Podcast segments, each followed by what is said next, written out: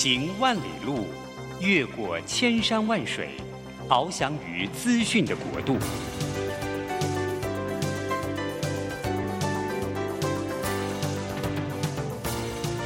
以全方位的视野，飞向更高更远的目标。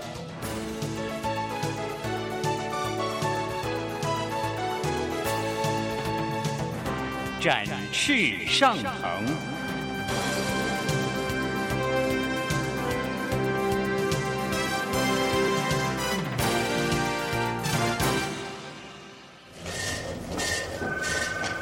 这工作不是我的专业，我之前没有做过啊。奇怪了耶，事情都已经那么多，都做不完了，老板还啰里啰嗦的交代一大堆。职场轻松学，透过职场达人的真实故事以及深入职场的剖析，在轻松对话当中解答您的工作疑虑，排除您的工作障碍。职场不能说、不敢说的，在这里一次让您轻松学。欢迎收听张敏敏制作主持的《职场轻松学》。桃园 FM 一零四点三，GoGo Radio，台北 FM 九零点九，佳音广播电台。这里是佳音乐联播网，亲爱的听众朋友，您好，欢迎来到我们职场轻松学，我是张敏敏。职场轻松学呢，我们希望能够透过这个节目，然后呢，邀请各行各业的达人。那当然呢，我自己会去关注，还有搜集目前职场上面呢，大家比较关注的话题，也希望透过这样的轻松谈、轻松学，可以帮您的工作呢有更多的学习，当然也希望能够加分。那今天呢，加分的元素会是什么呢？是我最近啊有发现哈，因为我在写书嘛，然后我对文字的工作其实蛮有兴趣的。然后我每天都会看排行榜，好博客来的书的排行榜。哎，我发觉最近大家对于所谓的逻辑思维、理性思考这方面的主题，好像越来越成为一个主流。然后当我有一天啊，我在看这个博客来的排行榜的时候啊，有一本书，它就。获得了我的关注。这本书呢，它的作者，它的作者叫做齐欧迪尼。齐欧迪尼呢，是在我们应该算是在研究影响力的这个呃领域当中啊，算是一个大师级的人物。然后在台湾呢，有好几本书哦。其中我最喜欢的那本书叫做《影响力》。那当我在看完《影响力》这本书之后，我必须说哦。呃，因为我在大学还有在呃研究生的时期，我学的是沟通。那你在学沟通的人，你一定会对一个主题很有兴趣，叫做影响别人的能力。所以当我看到这位作者，呃，齐欧迪尼他在写影响力的时候啊，我真的非常的惊讶，是因为他不但用了很多在学术里面心理学的案例，而且呢，他用了更多是我们在日常生活当中会使用到的状况。所以，当一个心理学者，他可以把学术的东西运用到我们的实际生活，用得这么自然，我其实是蛮惊讶的。所以我后来呢，我就发现，哎，好像我们以前有一段时间。我们对影响力这个主题是特别有兴趣的，可是现在好像在理性思维的主题上面，这方面的主题好像慢慢不见了。那我觉得，我想要用一个学过传播的人的角度啊，来跟各位谈一谈，就是有关于影响力。其实影响力呢，在我们工作上啊，我真的建议大家可以刻意做点小练习，无伤大雅嘛。其实你只要不要去刻意操弄别人，我觉得让自己的沟通可以更顺畅，而且也许有时候有些小技巧会让你的工作会增加一些带动别人的能力。只要不是欺骗，只要不是刻意操作，我觉得去练习自己有更多的影响力是一件还蛮好的事情。然后我也都鼓励我自己跟别人，其实我们都是要努力的把自己的能力卖给公司，卖给其他人，不是吗？所以，我们我们要证明自己的能力，我认为也不是只有专业的实力，你更需要让别人知道。更何况这是一个，你知道吗？我们必须要能够展现自己的，算是一个年代吧。所以今天我就想来谈一谈有关于所谓的影响力。在谈影响力这个主题之前，我想要特别来介绍一下这个作者，他叫齐欧迪尼。齐欧迪尼博士哦，他真的是我认为在心理学界里面跟影响力这个主题几乎是划等号的人哈。如果你要看影响力的书，你一定要看齐欧迪尼博士的书。好，他是专职呢在谈跟研究有关于说服跟影响力，我真的认为是一个大的权威哦。他分别呢之前是在哥伦比亚大学，还有考兰考莱诺大学呢，他是在研究有关于说服跟依从行为，也就是人会。做顺从的这个行为，那他的博士跟博士后研究这样的持续大概有几十年的时间哦，所以他呢也设立了很多有关于影响力相关心理学的研究机构。而且为很多现在的教育学者，还有工商团体，然后提供了非常多的教育训练跟咨询。所以我自己其实是蛮喜欢齐欧迪尼博士他的著作。那各位，如果你喜欢他的话呢，你也可以在博客来的网站上面，你就打齐欧迪尼，齐是对齐的齐，欧洲的欧，然后迪士尼的迪，迪士尼的尼，齐欧迪尼，你会喜欢他的书的，因为例子真的非常的多。好，那齐欧迪尼博士呢，他在一本非常有名的书叫做《影响力》里面呢，他一开始就告诉你说，影响力到底有多重要。那他有提到说，影响力其实也是我们人的天生能力，所以善用你的天生能力，其实是能够增加你在社会里面生存的技巧，或者是你也可以感受到有人在操弄，至少你可以避开嘛。哈，好，在这本书里面呢，他特别提到了第一个章节，就是影响力是一个惊人的心理武器。好，为什么呢？来谈一下所谓叫做心理的武器啊。其实不管是人类或者是动物，我们都会有一些本能的自动反应，而且本能的自动反应，各位就我们举个很简单的例子嘛，哈，呃，例如你看到危险，你会逃开；哦，例如你可能看到火灾，你会跳开；例如呢，你今天在煮饭的时候，你碰到火，你会立刻赶快躲，就是手会赶快收回来。我们人其实对于周遭的环境，我们其实是有些本能的反应的，所以呢。我们日常生活当中也是，只是我们自己没有特别去意识跟感觉到。好，他举一个例子，我觉得蛮有趣的。在他书里面，他有说啊，所谓的呃火鸡妈妈，她都是一个很尽责的妈妈。她怎么尽责呢？她大部分时间呢都会用来照顾、喂养、清洁她的小孩，而且把他们呢会敷在自己的身体底下，就跟很多的火鸡妈妈是一样的。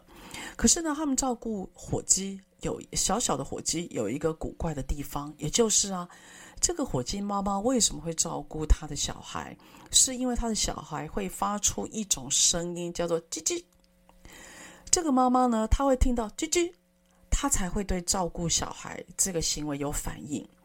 所以呢，这个他的小孩的任何的气味、触感跟外表，其实是没有办法启动这个火鸡妈妈的行为的。可这个火鸡妈妈会对一种东西有反应，就是他小孩子的叽叽的声音。好，这时候呢，科学家呢，他就做了一个实验哦，他做了一个实验，就说火鸡其实它的天敌叫做雕，那他们很怕这个雕，是因为呢，雕的动作速度很快，因此呢，雕是他们的天生的天敌。那既然雕是天生的天敌，他们做了一件事情啊，就是他。科学家用了一个假的雕，然后呢，在这个假的雕的旁边弄了一个声音器，让这个雕也发出叽叽的声音。所以这个火鸡妈妈呢，看着雕，可是听到了小火鸡的叽叽的这个声音，你知道它的反应是什么吗？这个火鸡妈妈竟然把这个天敌也当成自己的小孩在照顾，在养。所以你看，只凭一个声音哦，火鸡妈妈竟然会接纳自己的天敌。所以呢，这个实验，它在告诉我们：我们纵然有很多已经理所当然的认知，我们很纵然已经很有很多理所当然的习惯，事实上呢，我们人都会有一些固定的行为模式，不知不觉当中，我们其实都是被制约了。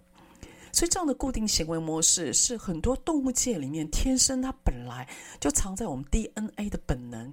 那这种我们叫做固定行动模式，这种固定行动模式啊，它是一个我们人类或者是动物经过我们不断的演化而慢慢学习，放在我们 DNA、放在我们的神经系统、放在我们记忆里面的一个模组，然后会让我们即使是很小的孩子，他面对环境都会有求本求生本能的一个自然反应啊，这个还蛮好玩的。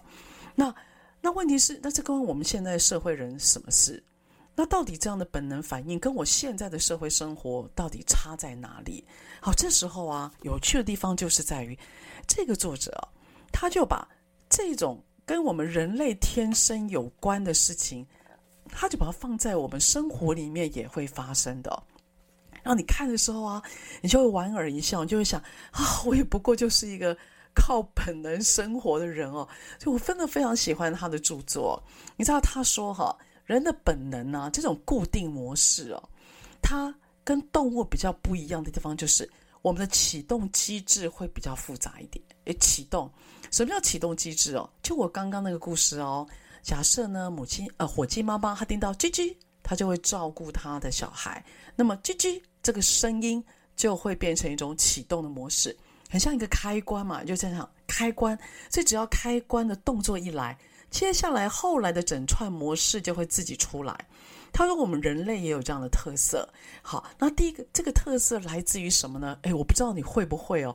我每次看完他的书，我都很，我都觉得很激动哦。他说我们人类有一种启动模式，就是听到因为，我们人类只要听到因为，我们就会觉得他做的事情可以被合理化。好，所以只要听到“因为”，他做的事情就会被合理化哦。他呢，因此做了一个实验哦。有个教授，他叫兰格 （Alan Langer），Alan Langer 教授呢，他就做了一个实验，就是因为人只要听到“因为”，他就会行个方便。他会合理化这个人的呃原始或者是不合理的一些不合理的行为哈。他怎么做呢？他说他拜推拜托他排队的人使用影印机，然后呢让就是有一个人插队，插队的那个人就跟对方讲说：“对不起，我要印五页，可以让我先印吗？因为我赶时间。”然后呢被请托的人听到了一个字叫做“因为”。有百分之九十四的人听了都肯让他插队先印，然后呢，这个 a l l e n g 教授就实验了第二个剧本。那那个受测者的人呢，就跟对方讲说：“对不起，我要印五页，可以让我先印吗？”他没有讲因为，那你知道吗？所以只有百分之六十的人肯答应他的插队请求。所以这两者最大的差别就是，第一种说法，他提供了一种理由。他因为赶时间，纵然这个理由也许不是很合理，也许你赶时间，我也赶时间，但人很奇怪，只要听到因为，好像就会有反应。好，于是这个 Ellen Langer 教授呢，他又继续做了第三种实验，他想要证明，即使理由很烂，只要讲到因为，我们人类就会有反应吗？因此啊，他就又做了第三个实验啊，他让受测者这样讲，他就说：“对不起。”我要印五页，可以让我先印吗？因为我得影印。诶，这个理由真的是很不够充分，说服力很低。可是你知道吗？还是有百分之九十三个三的人答应让他插队先影印。所以，我们人类很有趣。我们只要听到的理由或一个说法，纵然对方的一些做法让我们不是很愉快，但是我们多半还是会允许他做这样的行为。好，那你呢？你也是吗？你的小孩或你的家人，他可能给了你一个烂理由，但是你又无可奈何吗？好，我们下一个段落再回来。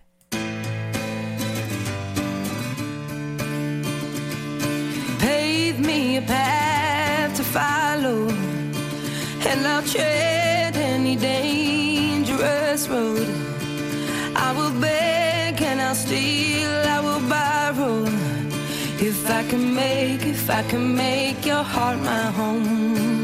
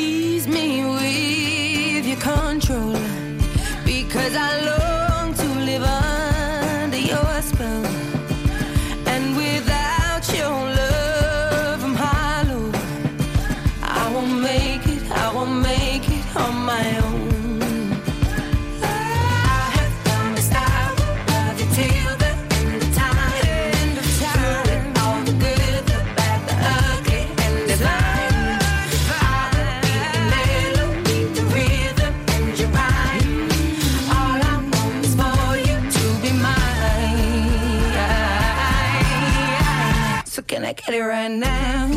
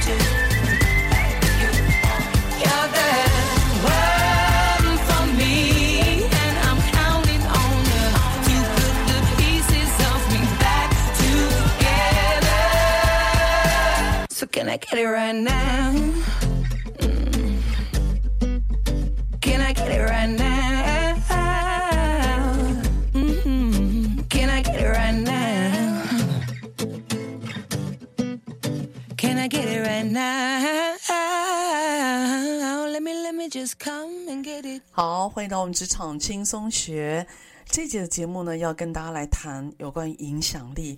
其实影响力呢，都发生在我们周遭的生活。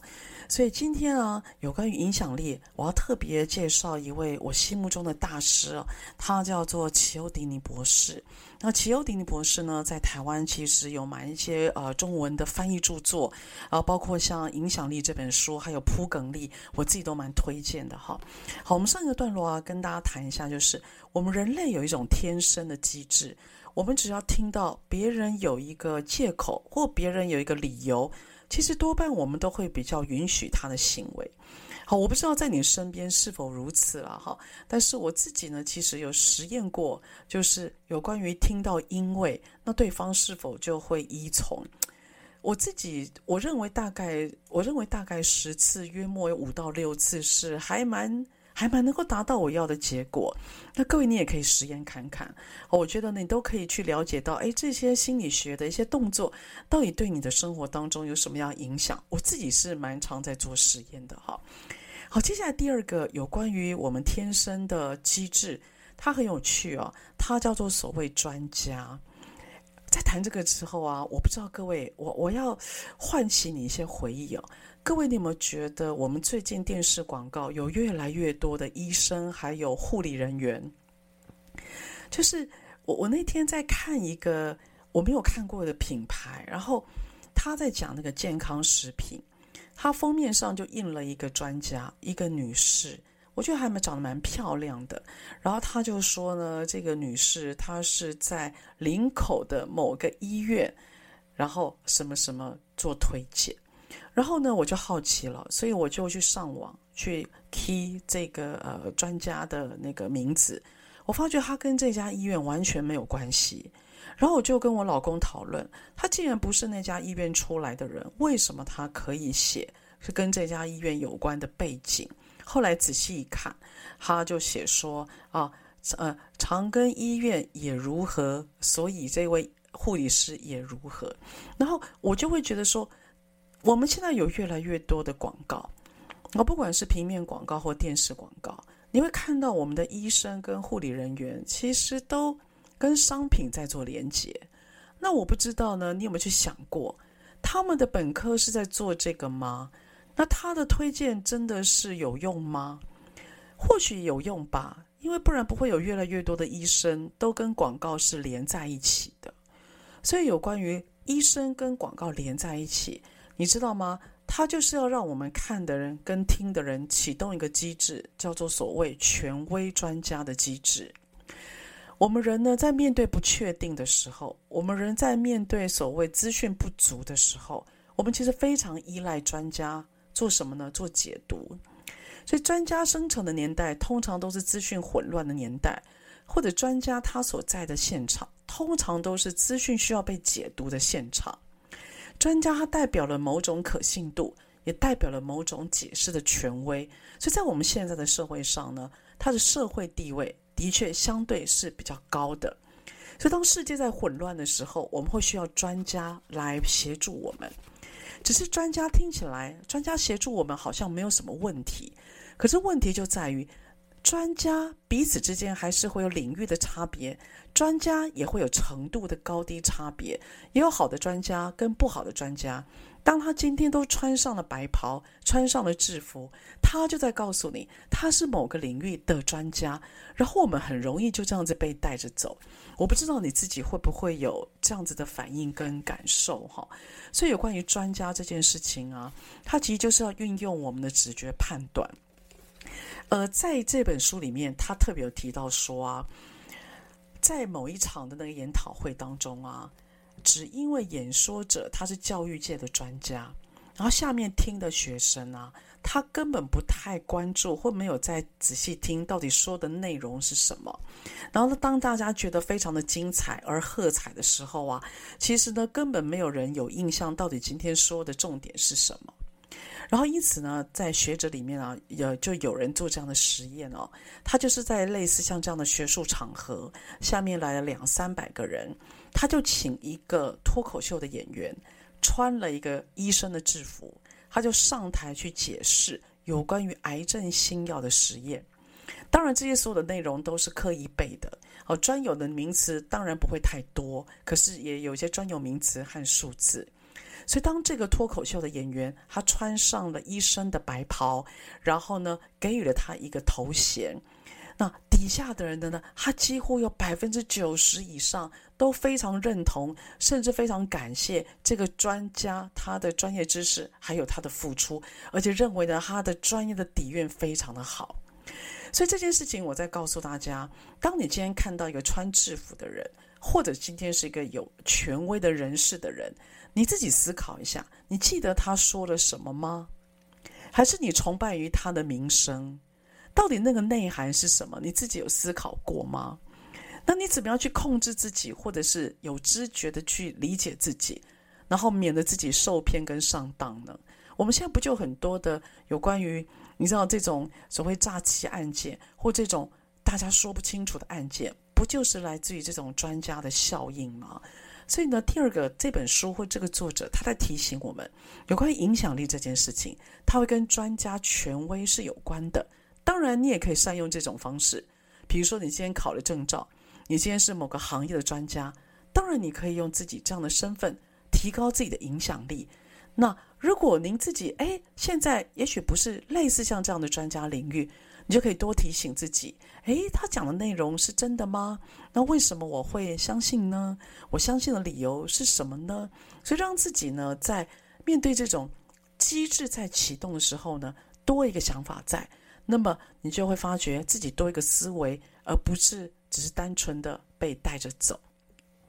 好，这本书啊，它还有这个影响力里面，它还有提到的就是啊，如果今天要发挥影响力。我们人呢，会对一种讯息会特别敏感，就是跟自己相关。所以根据实验发现，只要是跟自己相关的事情，我们都会特别竖起耳朵，然后我们会特别去消化这些资讯。所以，如果你今天要获得一个人的注意力，你今天要让他特别去理解一件事情，你最好的做法就是，你必须让他清楚地知道。这个资讯或这件事情跟他有关，因此只要跟一个人的有关，那么他就会特别去理解，还有收集收集资讯。所以，如果你今天要发挥你的影响力，你也可以告诉对方这件事情跟他有关，听了之后会造成什么样具体的结果。然后啊，很有趣的事情发生了。如果你今天的讯息，你明白的告诉他这件事情跟他有关，那么专家效应就会被减少。也就是当一个人发觉他必须得仔细听内容的时候，那么到底这件事情是谁说的，就变得不是那么重要了。资讯的内容它会盖过专家的权威，所以如果今天你有意识到，哎，这个资讯跟自己有关。你对于这件事情到底谁讲的，慢慢它的重要性就会比较没有那么，对你来讲就不是那么的核心了哈。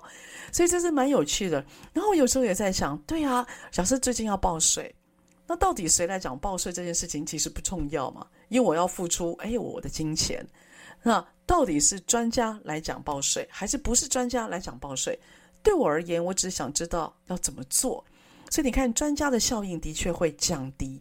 然后，那个资讯本身的重要性它会提高，所以呢，我们对于所谓的呃影响力，你就要想想，如果你今天要把资讯弄成是跟这个人高度相关，那你就要仔细核对你的内容，还有你必须要站在对方的角度，告诉他听会有什么好处。好，接下来他又提到了一些很有趣的原则，我们呢举更多的例子，让你更有想象。好，下一段落再回来。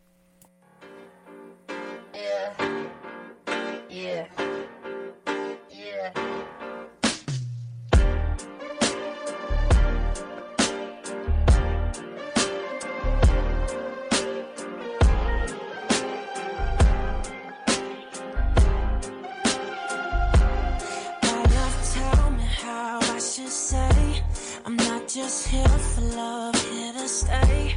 And I've been waiting for you all day.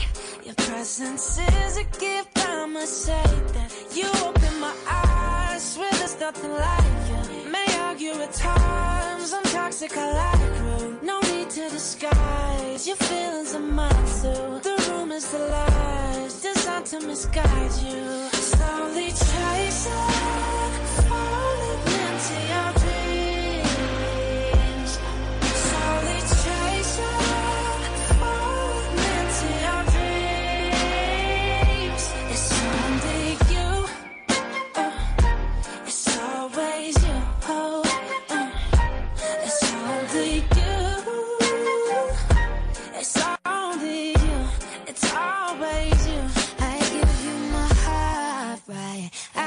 test. Cause you give me that pep in my step. And I know I'm a mess but You tie my loose ends together like it's easy.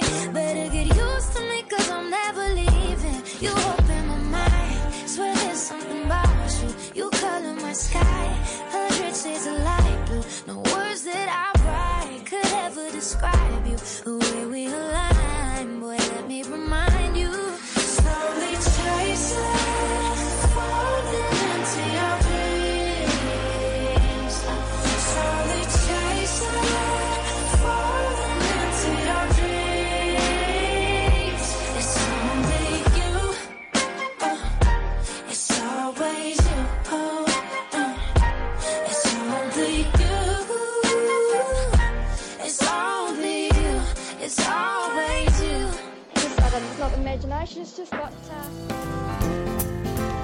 台北 FM 九零点九佳音广播电台，桃园 FM 一零四点三 Go Go Radio，宜兰 FM 九零点三 Love Radio，这里是佳音 Love 联播网，精彩节目，欢迎继续收听。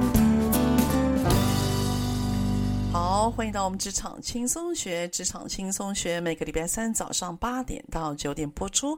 在车上的朋友呢，您可以定频您的收音机，桃园是 FM 一零四点三 GoGo Radio，台北是 FM 九零点九佳音广播电台。当然了，下车的您也可以用手机来听我们的节目哦。你可以免费下载我们佳音乐联播网的 APP，或上网搜寻 GoGo Radio，播出之后的节目都可以在 APP 上面随选随听。其实现在网络跟手机都非常的方便哦，所以如果朋友们你们想要听我们的节目呢，我们大概会在广播上面，呃 on 完之后的一个礼拜，我们大概就会在啊，比如说网络上面，包括 SoundOn 或 Podcast，我们就会上架。所以你可以选一个自己比较固定的时间。啊，我们很多的听众朋友其实都是睡前会听我们的节目哈。我猜大概是因为我的声音实在太像那个睡觉前的低沉声音了哈，所以呢都会呃自己有个固定的时间来听我们的节目。那也希望呢，借由这个节目的轻松谈，可以让大家知道一下我们现在职场上面大家比较讨论的主题。好了，职场上面讨论的主题呢，我们这一集的节目要跟大家谈的叫做影响力。那影响力，我自己非常喜欢的一个学者，他叫做齐欧迪尼。齐欧迪尼教授，他呢有关于影响力跟说服还有依从，是他一个很重要的研究主题。那他呢最重要的切入角度，他有提到说，所谓的影响力呢，其实只要去顺着人类本能。人类其实的本能有些固定的行为模式，而这些行为模式呢，会让我们自己被别人带着走，所以他就从这个角度去做了一连串的研究，那也成就了影响力的这个蛮大的领域。那我们在前两个段落，我们有跟大家提到，在呃齐欧迪尼教授他的研究里面有提到，人的固定行为模式有几个重要的启动机制。第一个启动机制就是，我们只要听到“因为”，我们就很容易去合理化或接受别人的行为。所以，因为有个理由，我们就会比较容许对方一些也许对我们有些伤害，或呢让我们小小吃亏的动作。所以我们比较能够接受或合理化他的一些做法。第二个就是有关于，我们只要听到是专家，我们就会对资讯的接受度会变高。因为在我们的刻板印象当中，我们会认为专家是权威，专家他最懂事情，专家他比较能够厘清一些模糊不清的讯息，所以专家是可以被依赖的。所以，我们人只要听到是专家，我们通常也是比较容易被影响的。第三个，他有提到啊，我们人的固定行为模式的启动机制有一个叫做跟自己有关，也就是人只要听到跟自己有关。跟自己的利害关系有高度相关，我们就会特别的专注。所以因此呢，这些讯息因为对我们有价值性，对我们有立即的可用性，所以呢，我们在有关于专注力上面，我们就会比较投入。所以呢，听到理由叫做因为，听到专家的身份跟自己有关，是目前呢有跟大家分享我们人类的固定行为模式所产生的启动的机制。而导致了这个人在我们身上发挥了影响力。接下来第四个有关于影响力啊，在这个教授里面，他的研究有提到叫做对比原则。对比原则啊，其实在我们的生活当中常常发生，你知道吗？我觉得你应该有碰过哈。各位，我不知道你有没有这样的经验哈。我曾经有这样的经验，就是呃，因为我的工作会常常去百货公司，然后去。去呃看店面，哈哈，看店面呢，其实就是巡柜哈，就是逛街啦，逛街哈。你能想象吗？我以前的工作是逛街，你看多舒服啊！然后我就很习惯去百货公司逛一逛啊，去信义区走一走，哇，那边真的超好逛的。有一次有个经验，我就进到了一个精品店，然后呢，我就跟那个店员讲说：“哎，小姐，我要看一下你们的包。”然后那个店员他就问我说。啊，是自用还是要送礼？我就说啊，我要自用。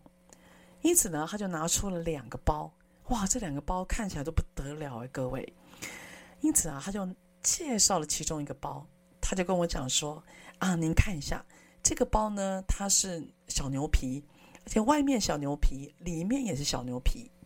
然后这个小牛皮呢，上面它还有一些抛光的动作，同时呢，这个小牛皮又背起来比较轻盈。它的铆钉的部分有做处理，好，那手工缝制，好，开口够大，好，容量也够大，哇，讲得天花乱坠的，哎呀，我好想要啊！他跟我讲，那这个的费用，这个包包价值三十万，what？三十万？我心里想，哇塞，我值这个三十万的包吗？我吓到了。他看到我的表情哦，他看到我的表情，他就不疾不徐的拿了第二个包。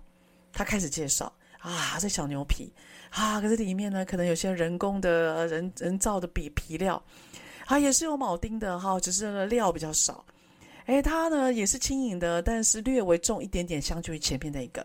开口也是有的哈，但唯一就是没有暗袋。啊，介绍介绍完之后，那他就跟我讲说，啊，那这个包包十万，十万，各位你有什么感觉？你可以感受到我当下的心情吗？十万，哎，好像听起来好一点，可是各位，他还是要十万块啊！你知道我后来午夜梦醒，我就提醒我自己。哇！我被销售了，我被影响了。其实这个销售人员，我后来想想，他其实是要卖我第二个包包。哎，他运用了对比原则，因为相较于第一个，第二个包十万，感觉好像没有那么贵。各位你呢？你有没有这样的经验？而我告诉大家哦，所谓的对比销售、对比原则，其实发生在我们生活当中，到处都是。哎，比如说卖房子。带看房，他可以先带你看几个哇，很，比如说非常豪华，然后超出你预算很多的超高单价的房子。看了一两间、两三间之后，你正在想完了，是不是我的预算买不到我要的的时候，赫然真正这位房仲人员他要卖的房子，其实是在于第三或第四个待看房，因为他非常善用这种对比原则，因此各位。有关于这个房仲或这样的销售，其实蛮常被使用的。同样的啊，卖车子，我不知道你有没有去过汽车营业所，他也许呢今天会问一下，哎，你今天的功能或是如何如何，然后他可能把你带到一个哇顶级世界级的跑车型的类似的好品牌的车子旁边，你又摸又闻，然后又感受，结果一听价格，哇吓坏了，哇这个根本是可以买一栋房子了。然后接下来他再话锋一转，转了个弯，告诉你这边还有一台他觉得也很适合你的车，你就很容易被销售啦。因为相较于前一个比，你就会觉得 CP 值比较高。各位听过 CP 值吧？所以有关于对比原则，我要告诉大家，这种啊真的很容易发生在我们的日常生活当中，很好玩吧？有时候呢，知道一下这种小常识，其实呢也是帮自己的生活多添一点乐趣哦。好。在这个教授的他的研究里面啊，还有一个我很喜欢的影响力，叫做礼尚往来。礼尚往来，各位，什么叫礼尚往来？你听过一句话吗？就是哎，不用钱的最贵。各位有听过吗？为什么？为什么不用钱的最贵？是因为我们人有一种天性，我们呢不喜欢欠人情债，我们得回报，尤其是对方帮助我们是。没有开口，他主动来帮我们。这时候，我们为了回报给他，我们就得做一些补偿的动作，否则我们心里会不舒服。而各位，你知道这种回报的动作啊，其实影响力还有他的他的那个呃达标率，其实是很高的哦。你知道为什么吗？就是我举一个最简单的例子，试吃。各位，你们去过 Costco？Costco 生意一直都很好啊，然后我逛 Costco 的时候，我最喜欢的就是排试吃。我不知道你是不是哈？我印象很深刻，就是我每次只要看到哇有人在煎牛排，我就很兴奋，哇今天吃好的了。在排试吃的时候啊，队伍排好长，然后你就慢慢的等待，你就你就发觉啊这样的等待离那个煎牛排的妈妈越来越近了，慢慢等，慢慢等。那就看到哇，那牛排其实很小啊，它大概只有你大拇指的那个指甲那么一大块，然后你就慢慢等，慢慢等，等你呢好不容易领到那一小块牛排，你吃下去时候那一刻，各位长久的排队所带来的一小块牛排的那种满足感，哇，你会觉得这牛排特别好吃。当你觉得特别好吃的时候，你又看到那个妈妈很辛苦的在煎她的那。要给大家的一小块牛排，你会做什么？我不知道你会不会跟我一样，你会顺手问一下：哎，这个牛排怎么卖？然后这个妈妈呢，她就非常努力的，而且很热情的告诉你啊，接下来要怎么样料理啊，等等的。然后你很自然吧，你就拿了一包放进你的推车里边。而各位你知道吗？拿这一包可能就要将近一千块。他那一小块的牛排，也许成本我不知道多少钱，几十块最多吧。可是他赚到的是那一大包将近上千块牛排的销售。所以你是不是被销售了呢？所以有时候知道一下影响力，可以感受一下，有时候被销售也算是一种乐趣吧。好，我们下一个段落再回来。Listen to the song here in my heart, a melody I start but can't complete. Listen to the sound from deep within. It's only beginning to find release.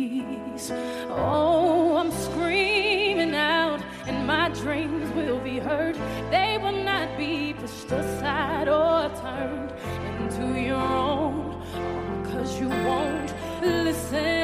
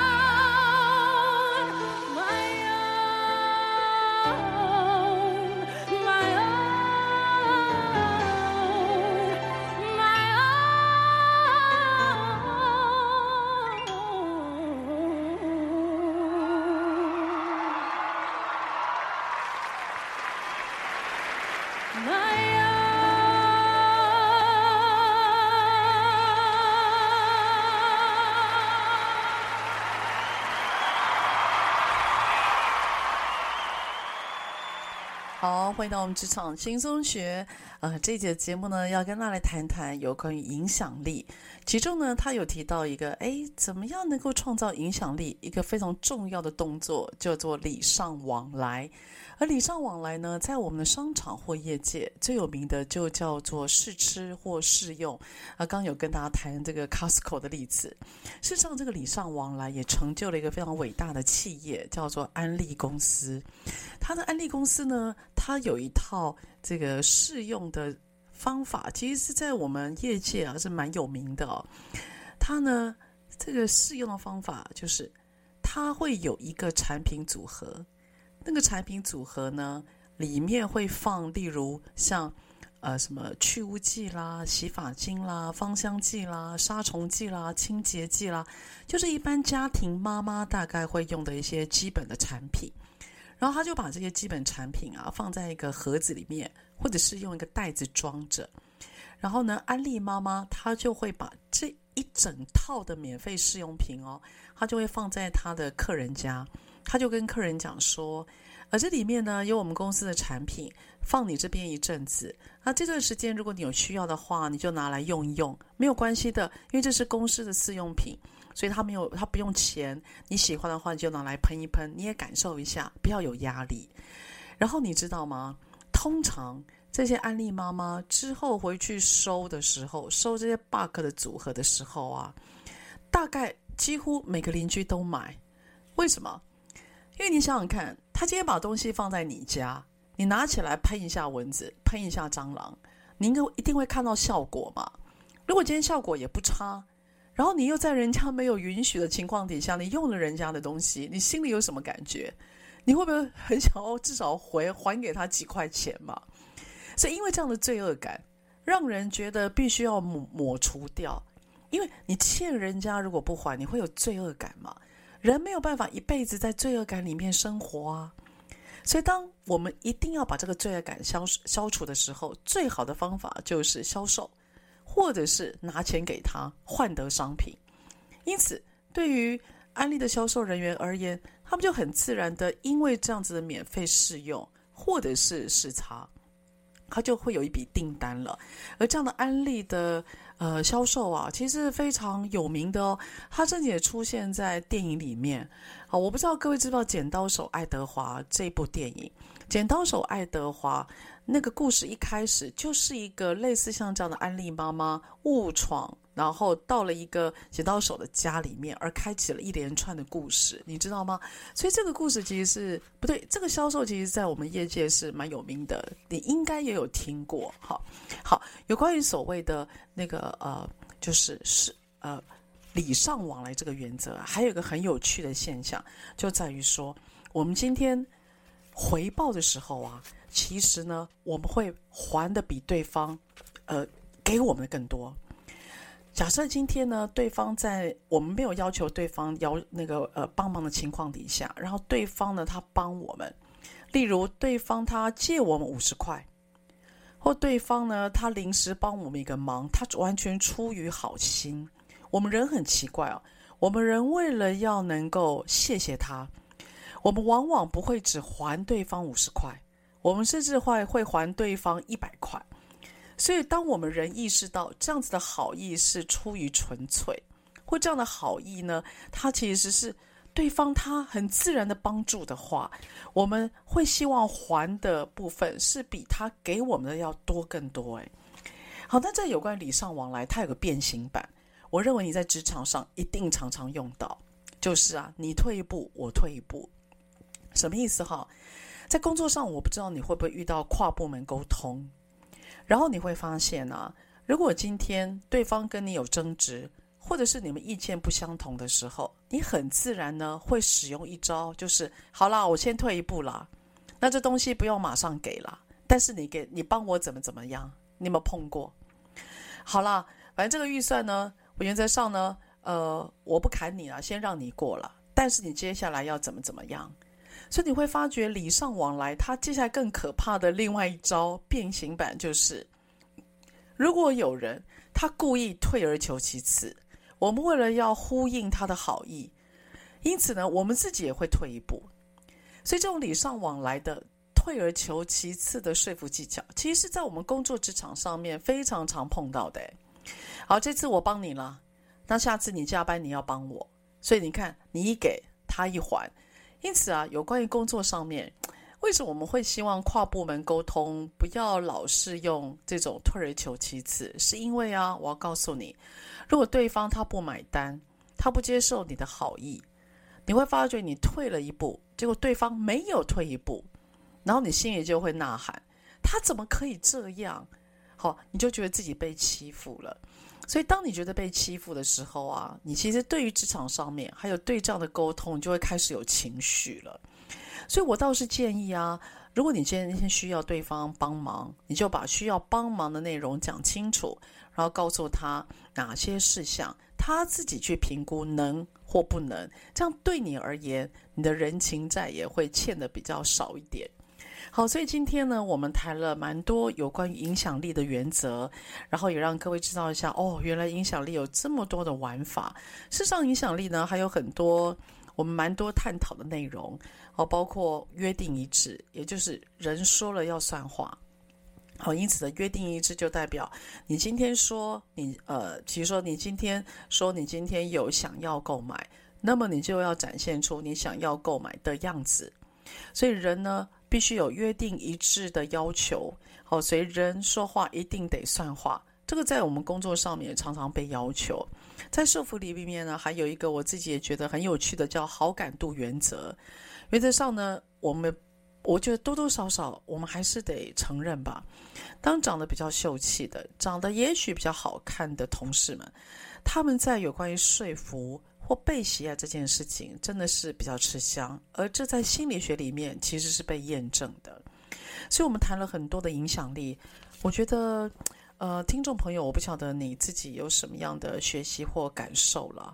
我是认为，如果今天你可以从这样的原理原则去想一些对自己工作上面有帮助的，例如你跟你的老板报告，例如你带领你的团队，希望他们可以更努力，你用一些技巧跟方法，也许软性的这些方法可以呢协助你完成工作。而不是只是用责备或用要求，或者是让对方害怕。所以有时候顺着人的天性摸，也许你会更达到你意想不到的结果。当然啦，学个几招算是防身吧，也避免自己被销售、被影响而做出了一些“哎呀，好后悔”的决定哦。好啦，那我们今天的节目在这边到告一个段落，我们下个礼拜三我们空中再会了，拜拜。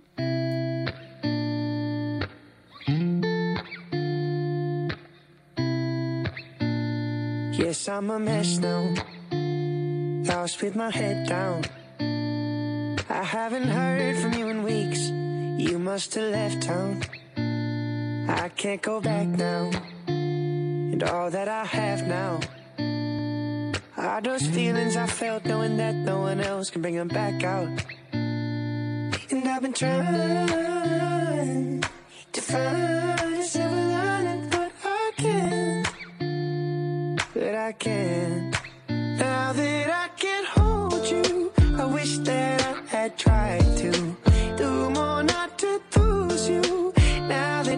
can't find you, because the second you left, the voice in my head scream, What did I do?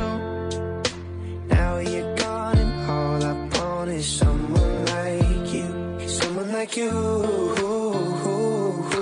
Someone like you, someone like you. Someone like you. It all makes sense now, but I can't repent now. Because I'm stuck like a grave in the space that you left with no reason to get out. And I've been trying to find a silver lining,